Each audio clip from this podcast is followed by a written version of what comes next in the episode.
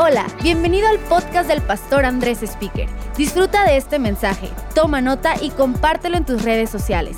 Lo que Dios te habla puede ser de bendición para alguien más. Hoy estamos comenzando en Más Vida una nueva serie que hemos titulado Reset, Reset. Y es una serie que vamos a hablar acerca de la salud mental y emocional. Y ahorita vas a ver por qué he titulado la serie Reset, pero, ¿sabes?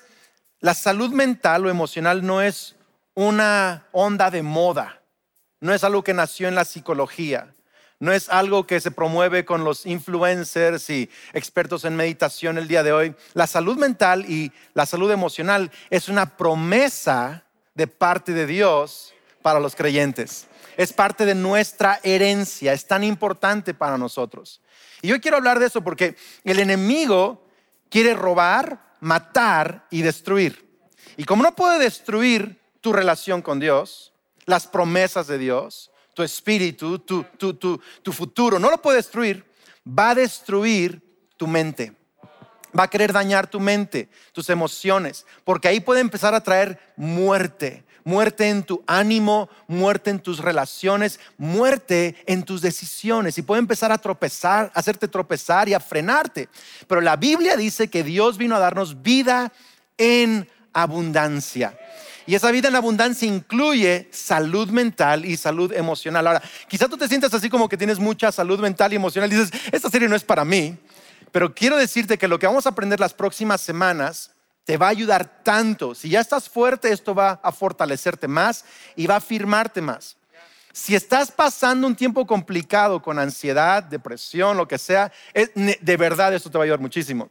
Ahora, no soy experto, no soy psicólogo, no soy terapeuta, no soy psiquiatra, soy pastor. Entonces lo que voy a compartir, lo voy a compartir desde una perspectiva pastoral y bíblica. Y, conozco algo de algunas cosas, pero me voy a enfocar más en la Biblia y quizá vas a hacer cosas, vas a escuchar cosas que hacen eco de otras enseñanzas o asuntos. Está bien, pero vamos a enfocarnos hoy en la perspectiva bíblica y pastoral de salud mental y emocional. Amén. Vamos a, a ver dos pasajes en la Biblia Isaías 26 y Filipenses 4. Isaías 26, verso 3 dice, tú guardarás en perfecta paz a todos los que confían en ti, a todos los que concentran en ti sus pensamientos. Fíjate qué fuerte. Guardas en paz a los que concentran en ti sus pensamientos. Ahora, Filipenses 4, verso 6.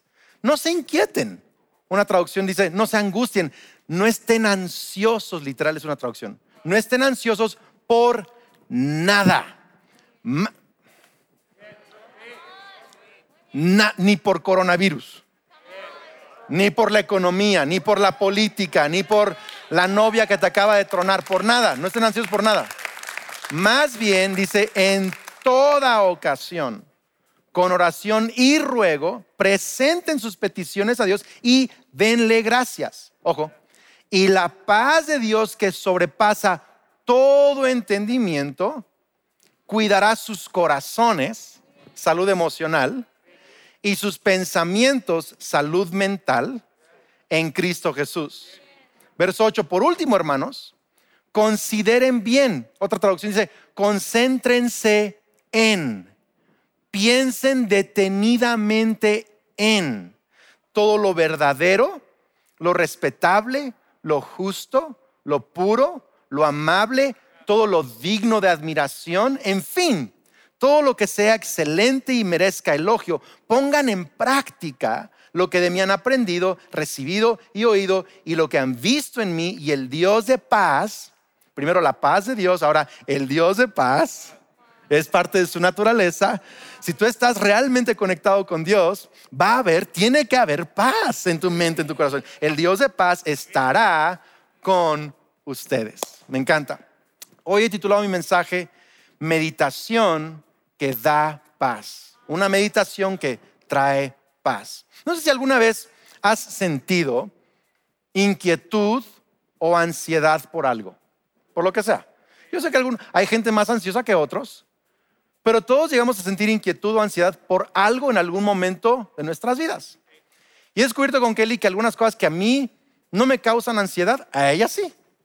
Y otras cosas que ya no le causan ansiedad. A mí me pone así como, como que somos diferentes en ciertas cosas. Tu ansiedad no es mejor que la ansiedad de otro. O sea, todos tenemos inquietudes. Puede ser que estás inquieto o ansioso porque estás a punto de pedirle a la chica que te gusta que sea tu novia y no sabes qué te va a contestar, qué va a pasar. Quizás estás ansioso porque empezaste un nuevo proyecto en tu empresa y no sabes cuál va a ser el resultado y si va a pegar tu idea o no. Quizás estás ansioso porque vas a acabar la universidad y no sabes si va a haber trabajo en tu rama de profesión y estás viendo el panorama y estás ansioso. ¿Sabes cuándo nos pasa esta onda a los que llegamos a los 40? Digo, nos pasa jóvenes, niños, ancianos, pero cuando rebasas los 40, tienes que hacerte un chequeo anual.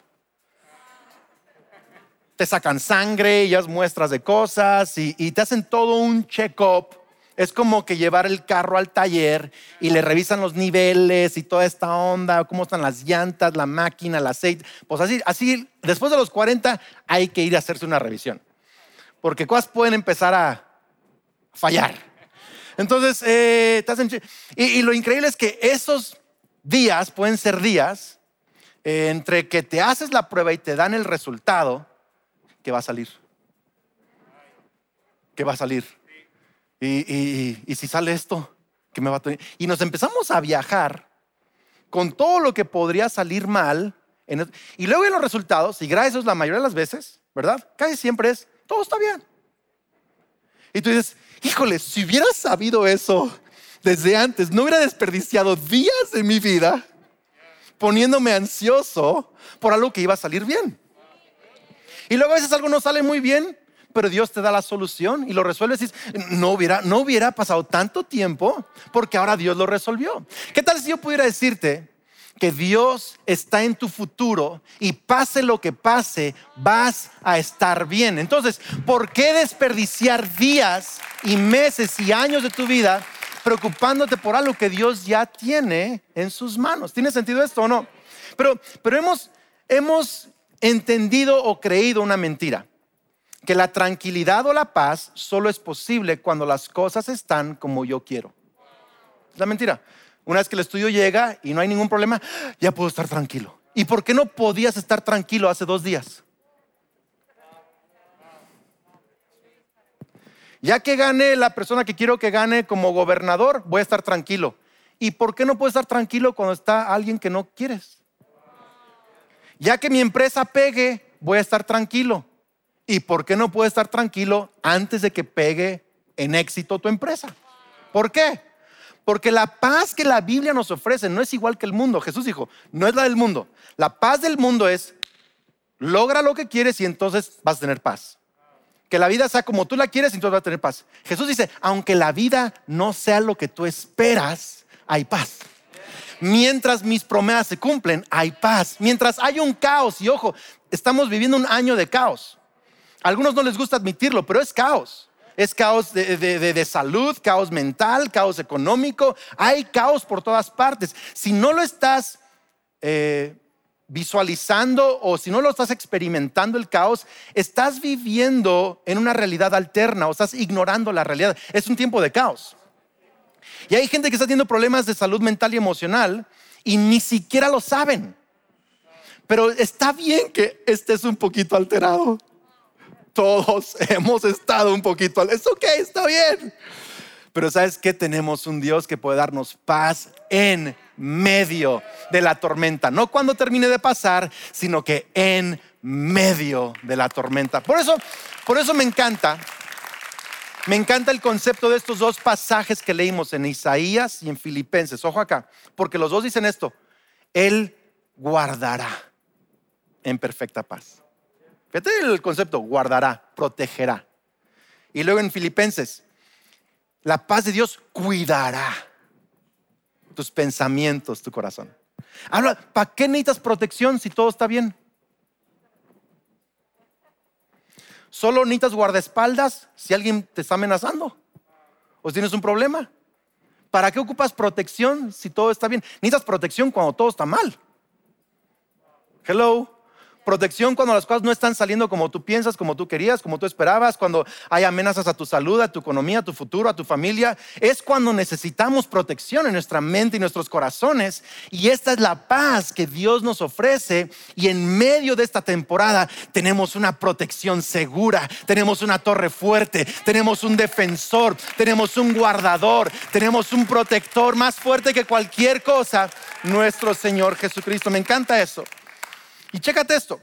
Estos dos pasajes fueron escritos en momentos muy turbulentos de la historia del pueblo de Dios.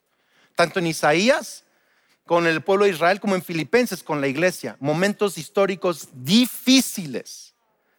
Y Pablo les dice, la paz de Dios guardará, cuidará. El profeta Isaías los guardará el Dios de paz, la paz de Dios. Me encanta eso. Ahora, paz en Isaías es la palabra hebrea shalom que algunos han escuchado por ahí, los judíos hasta el día de hoy se saludan, shalom, es paz. Eh, en algunos círculos cristianos, la, paz de Cristo, hay paz. ¿Pero qué es esto de shalom?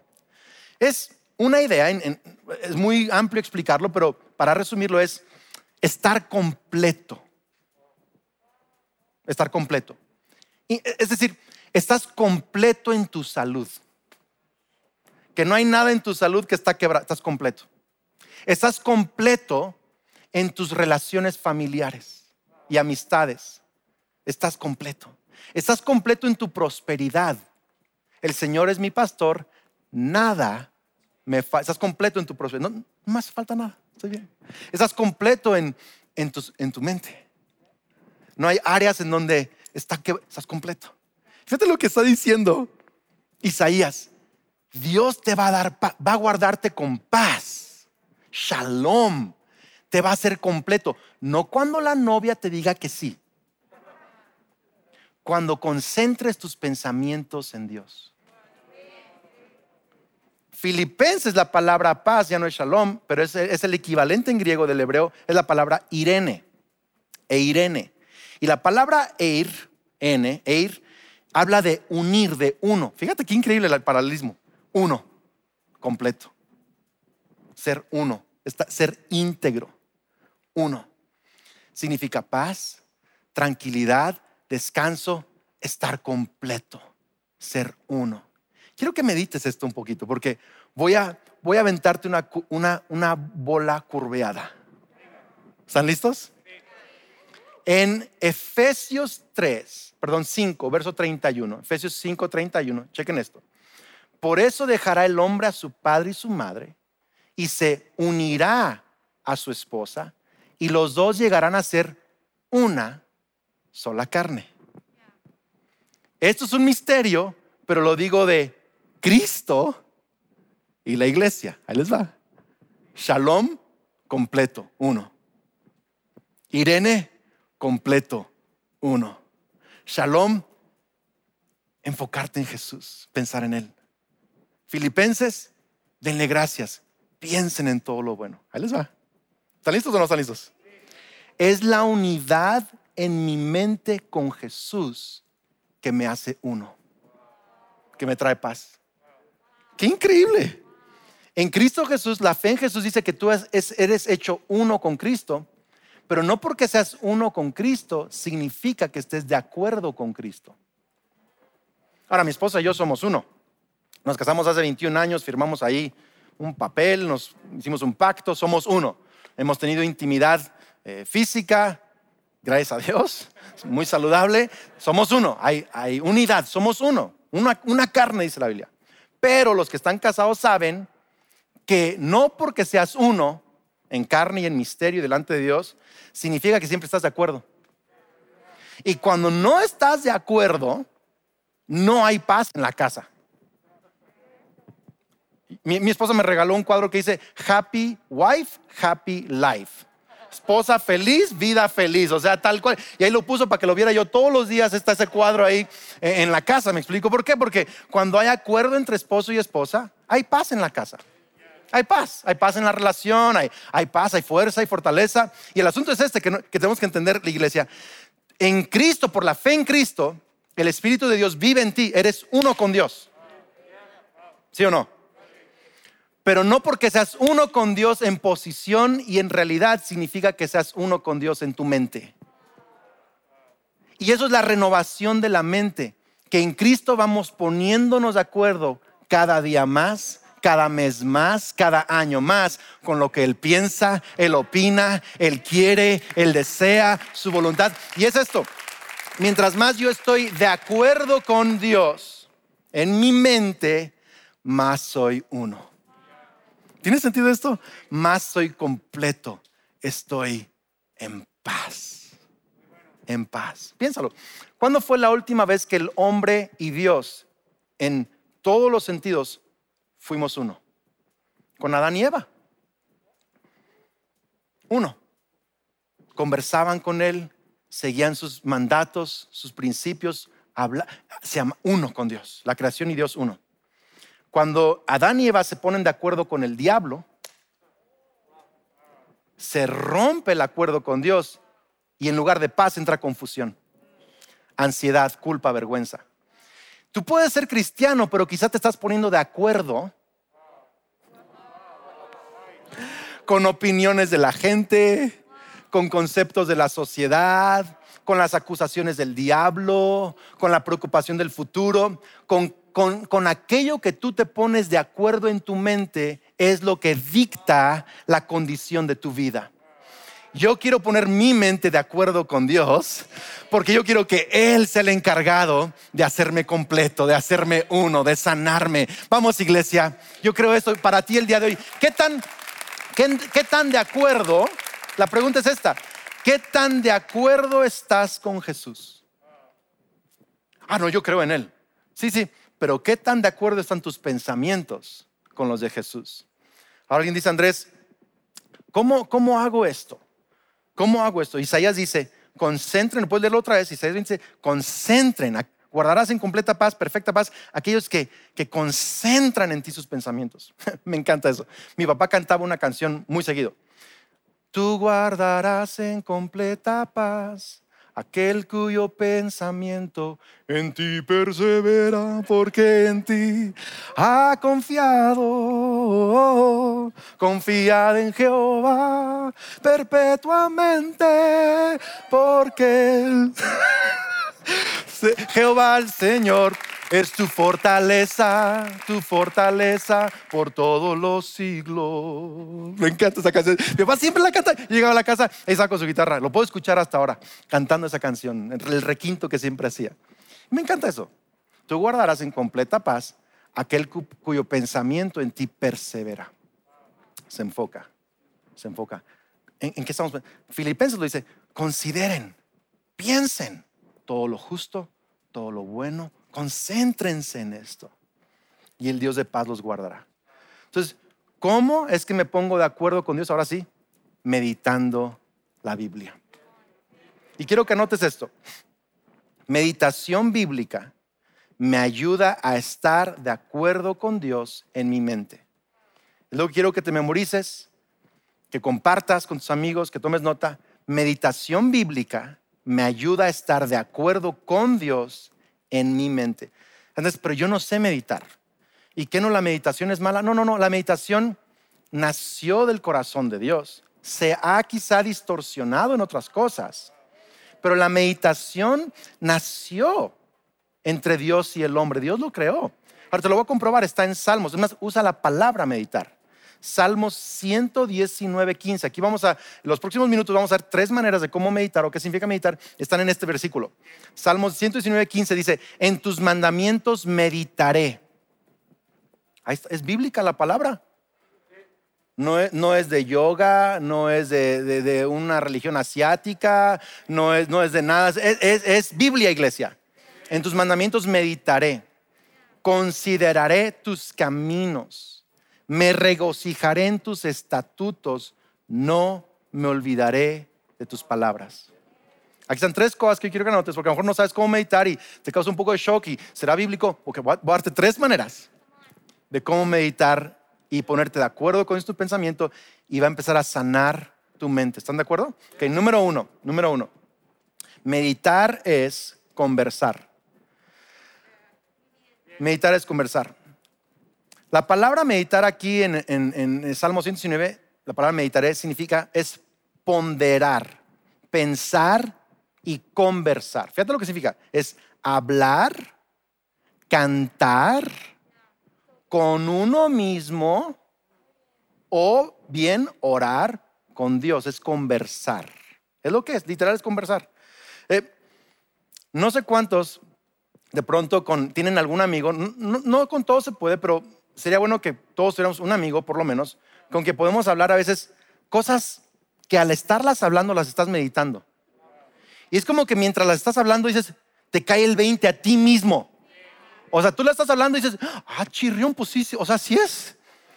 Y es como que, ¿por qué no lo vi antes? Ni siquiera es algo que tu amigo te está diciendo, es algo que tú le estás diciendo a tu amigo pensando en alguna situación que estás atravesando. ¿Te ha pasado eso o no? Eso es meditar. ¿Y cómo se hace bíblicamente esa parte de conversar? Yo te voy a decir cómo lo hago. Hay mucha gente que lo hace diferente, pero yo leo mi Biblia, la Biblia Challenge de Más Vida en YouVersion todos los días, y yo escojo un versículo, a veces dos, un pasaje, que digo, en eso voy a meditar hoy. Entonces, así que lo que hago, le hago copy, paste o con en mi libreta anoto el versículo y empiezo a escribir cosas que voy explicándome a mí mismo en la presencia de Dios acerca de su palabra. Y es increíble cuando uno empieza a meditar la riqueza que Dios ha puesto en ti. Lo hago también orando. Cuando, cuando, paso al tiempo de oración y me gusta usar mucho el modelo del Padre Nuestro y llego a la parte que dice, hágase tu voluntad como en el cielo, en la tierra, lo oro, eso mismo. Y, hay cosas que he estado pidiendo muy... Y mientras lo estoy orando, se me está revelando más cosas como el temor del Señor, el amor de Cristo, el perdón, la fe, que yo empiezo a meditar y orar, Señor, yo quiero tener más fe y mientras lo oro y lo explico, no quiero ser alguien tímido, y empiezo a explicarlo y a orarlo, es como que revelación viene. A veces lo canto, a veces lo canto en, orando en lenguas. Y empezó, y, ¡oh! me caen y lo anoto. Meditar. Otros les ayuda mucho respirar pausadamente, cerrar sus ojos y solamente pensar en ese versículo, pensar en esa palabra. Y a veces pensar unos minutos. Algunos, algunos están tan acostumbrados a siempre estar haciendo algo, haciendo algo, haciendo algo, haciendo algo, haciendo algo, que no saben ni siquiera cómo dejar de mover las manos. La presencia de Dios. Sin música a veces. A veces ayuda música, ¿no? Pero quiero, quiero retarte a esto. Quiero retarte a que dediques 15 a 20 minutos mínimo todos los días. No solo cumplí mi lectura del día. Medita. Medita. Salud mental se encuentra dentro de tu tiempo de meditación. Dice Andrés, es que no tengo tiempo para meditar. Si no tienes tiempo para meditar, entonces no te quejes cuando tu mente es un relajo. No te quejes cuando tu corazón está deshecho, porque Dios ya te dijo cómo hacerlo. Entonces tú tienes que apartar tiempo en tu vida. ¿Sabes que tu familia te necesita con salud mental? Tus amigos te necesitan con salud mental. Nuestro mundo te necesita con salud mental. Tú necesitas salud mental. ¿Qué tanto es invertir 15 o 20 o 30 minutos en, meditar, meditar, meditar la palabra? Eh, y sabes, va a tardarte un ratito, quizá una semana, quizá va a tener que escuchar. Por cierto, eh, el lunes voy a tener un, eh, un, live, quizá va a ser en Instagram TV, no sé dónde, pero voy a hacer una entrevista con mi amigo Gabriel Borja y les vamos a dar herramientas de cómo meditar de diferentes maneras. Así que, así que si no si le quieres poner pero a lo que te estoy diciendo, checa lo que voy a lanzar el lunes y, listo. Ok, no es cierto. meditar, tiempo, tiempo, tiempo para meditar. Número dos, número dos, meditar es contemplar. Entonces, número uno es conversar. Número dos es contemplar. Meditar es contemplar. Esto a mí me encanta. Algunos no estamos entrenados a hacerlo, pero le pido a Dios que a todos nos enseñe cómo hacerlo. Esto es bien importante. Fíjate bien lo que, lo que dice el Salmo. ¿eh? Meditaré, lo dice, consideraré. ¿Sabes qué significa esa palabra considerar? Escanear. ¿Qué es un escáner? Metes un papel, y hoy en día muchos no saben lo que es un escáner, pero es como una copiadora y, te escanea todo. es como cuando está la chica que te gusta y la escaneas. Eso es escanear, es, es observar con detenimiento, ¿ok? Es observar con detenimiento. Es, no solo ver algo, sino, sino considerarlo, contemplarlo. Y hay tantos, hay tantos contempladores, hay oración contemplativa en, tantos, durante los siglos de la iglesia cristiana, es, extraordinario. Pero, pero quiero, quiero retarte eh, con esto. Fíjate Mateo 6, 26, fíjate a Jesús, las palabras de Jesús. No, pastor, eso de contemplar, eso se me hace como de muy religión, de quién soy. No, no, chécate a Jesús. Mateo 6, 26. Miren los pájaros. No plantan, ni cosechan, ni guardan comida en graneros, porque el Padre Celestial los alimenta. ¿Y no son ustedes para Él mucho más valiosos que ellos? Ahí está lo que significa la, palabra en griego, mirar, observar con detenimiento, discernir claramente. Ahí está, Jesús. Quiero que veas esto.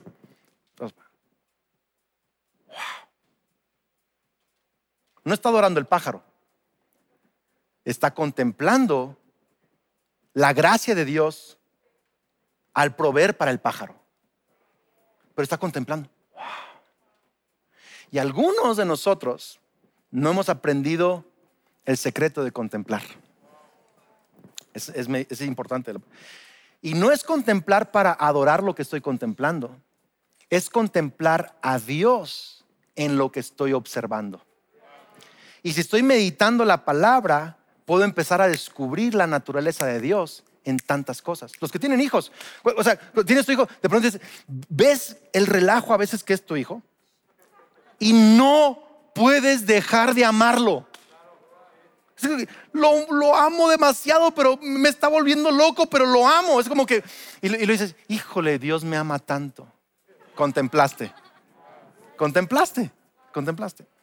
Y algunos tenemos que aprender a contemplar. El otro día estaba, yo eh, manejando a Guadalajara, el campus Guadalajara, y, me tocó manejar justo en el momento del día donde todo el viaje me acompañó el atardecer.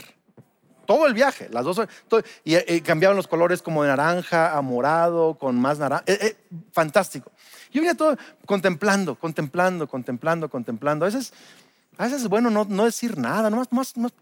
Y de pronto me vino este pensamiento al corazón extraño la eternidad. Como si hubiera estado ahí. Y contemplé cómo Dios puso eternidad en nuestro corazón y cómo hay cosas con las que nos conectamos. Y yo, quiero, a veces cuando lees un libro puedes contemplar a Dios en lo que incluso un, un autor que quizá no es cristiano reflejó algo de parte de Dios. Puedes ver algo en la tele, puedes ver algo en tu familia, en el cielo, en la Biblia, contemplar la Biblia contemplar. Están acá. Está padre, ¿verdad? Está padre. Fíjate lo que dice Filipenses de nuevo, Filipenses 4.8. Fíjate, lo leímos, lo digo otra vez. Consideren bien, dice, concéntrense, consideren, mediten, contemplen. No dice todo lo cristiano. Oh, ya maté una vaca sagrada.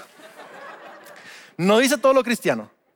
Dice todo lo verdadero todo lo respetable, todo lo justo, todo lo puro, todo lo amable, lo digno de admiración, lo que sea excelente.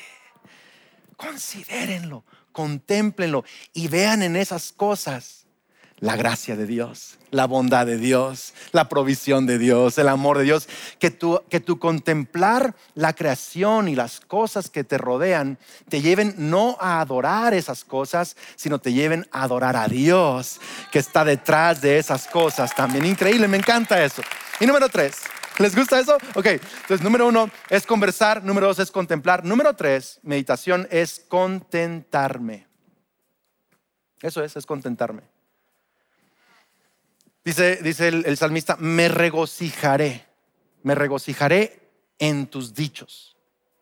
Ahora, no sé cuántos em, saben que hay comidas que a la primera te gustan y luego hay comidas que tienes que agarrarle un, un sabor, tienes que adquirir el paladar para que te guste. ¿Ha pasado eso o no? Entonces, algunos, por ejemplo, a mí automáticamente el café me gusta.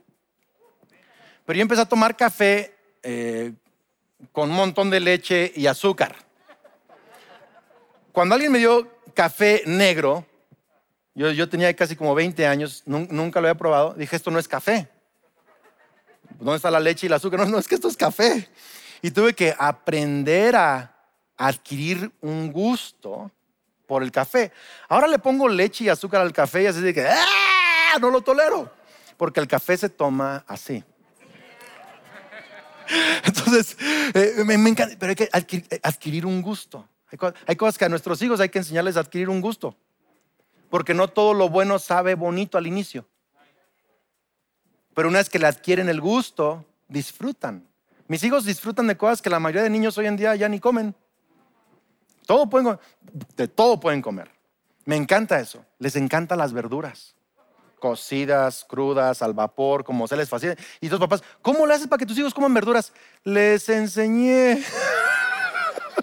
Los obligué a contentarse con las verduras cuando eran chavitos y ahora adquirieron el gusto de las verduras. El tema es este que cuando el hombre se puso de acuerdo con el diablo, entró a nosotros esa naturaleza pecaminosa. Tenemos, tenemos fibras de ese primer Adán dentro de nosotros. Y ahora tenemos el ADN del segundo Adán, Cristo nosotros, por la fe, el Espíritu Santo. Y hay dos Adanes a veces compitiendo en nuestras mentes. El primer Adán no se contenta con los dichos de Dios. No, no, no, le, no, le, no le agarra el gusto. El segundo Adán se alegra, no solo de pan vivirá el hombre, sino de toda palabra que sale de la boca de Dios. Cuando con la mujer samaritana y sus discípulos, oye, ¿ya comiste? ¿Te, trajimos de comer? Yo ya comí.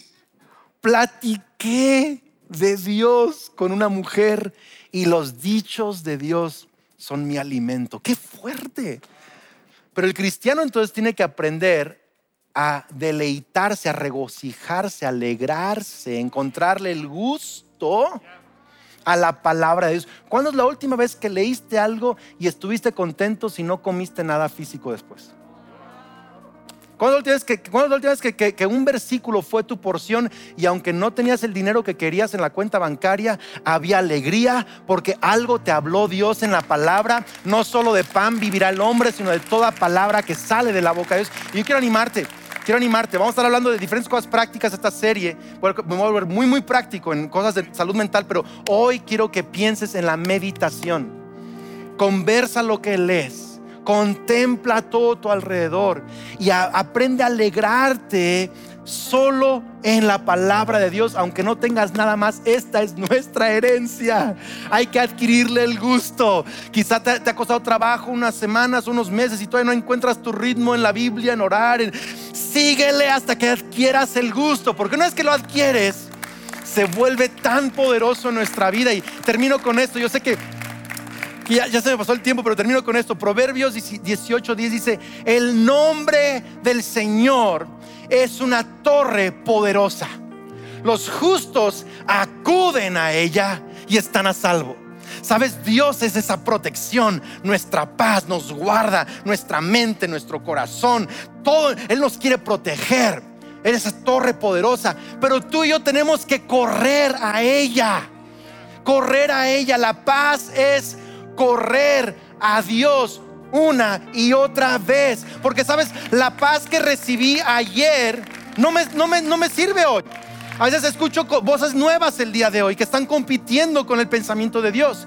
Yo necesito todos los días acudir a la torre fuerte del nombre de mi Dios, de sus virtudes, de sus pensamientos, de sus promesas. Voy a correr a Él. Y no sé de ninguna mejor manera que la meditación de la Biblia diariamente, aprender a contemplar, a contentarme en su palabra, que me va a meter una y otra vez a esa torre, una y otra vez a esa torre. No vivas ni un día del resto de este año sin meterte a la torre del nombre del Señor. Él es tu protección. Y yo sí creo esto, mientras más estás allí, más sabiduría va a entrar a tu mente, mejores decisiones vas a tomar y mejores decisiones van a llevar a mejores resultados y mejores resultados va a llevar a crecimiento en tu vida. Pero síguete metiendo en esa torre porque aquí está la batalla.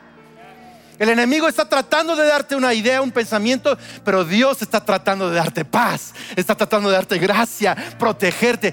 ¿Con quién te vas a poner de acuerdo? Señor, te pido que todo el que me está escuchando el día de hoy,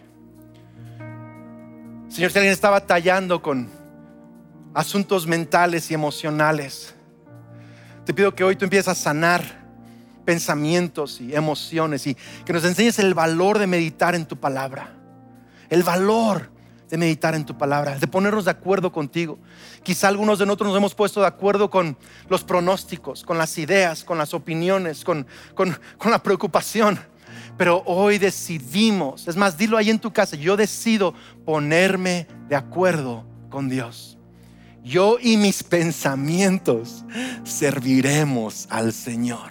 Yo y mis emociones serviremos al Señor. Yo y mi casa serviremos al Señor. Estoy seguro, guardado, protegido en la torre fuerte del nombre de Dios.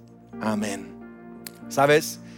Esta oración que voy a hacer ahorita es para todo aquel que, dice Andrés, yo he escuchado de Dios, pero nunca le he entregado mi vida. Hoy entiendo que estoy lejos de Dios y necesito reconciliarme y experimentar el perdón de mis pecados. Hoy quiero dirigirte una, una oración. Dice Romanos que si confiesas con tu boca que Jesús es el Señor, el líder, el rey, el que dirige tu vida, y si, y si crees en tu corazón que Él murió por tus pecados y resucitó de los muertos, serás salvo, perdonado, lleno del Espíritu de Dios y tendrás una vida eterna. Quiero que hagas esta oración conmigo, no importa dónde me estás viendo o escuchando. Quiero que pongas, tu mano sobre tu corazón. Todo mundo te vamos a ayudar a hacer esta oración. Di conmigo, Señor Jesucristo, hoy confieso que tú eres el Señor y el Salvador de mi vida. Hoy creo que moriste en la cruz del Calvario por mis pecados y resucitaste. Hoy te pido perdón, recibo tu perdón y recibo tu salvación. Lléname con tu Espíritu Santo. Transforma mi vida. Sana mi mente. Renueva mi mente. Y a partir de hoy creo que soy un hijo de Dios, una hija de Dios. Soy amado, soy bendecido y tengo vida eterna. Amén. Esperamos que este mensaje te ayude en tu caminar. No olvides suscribirte.